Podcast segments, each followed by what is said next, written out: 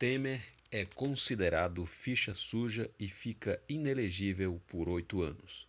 PMDBista fez doações de campanha acima do limite legal.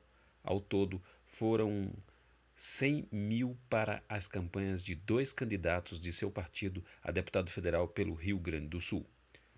O vice-presidente Michel Temer foi condenado pelo Tribunal Regional Eleitoral de São Paulo nesta quarta-feira por doações ilegais durante a campanha de 2014. Segundo informações do jornal O Estado de São Paulo, o PMDBista fica inelegível por oito anos, contando já a partir desta terça-feira. Temer fica enquadrado na lei Ficha Limpa, que prevê inelegibilidade de políticos condenados por órgãos colegiados como o TRE de São Paulo. O vice fez doações de campanha acima do limite legal. Ao todo, foram 100 mil para as campanhas de dois candidatos de seu partido a deputado federal pelo Rio Grande do Sul, Alceu Moreira e Darcísio Peronde. De São Paulo, Carlos Galdino.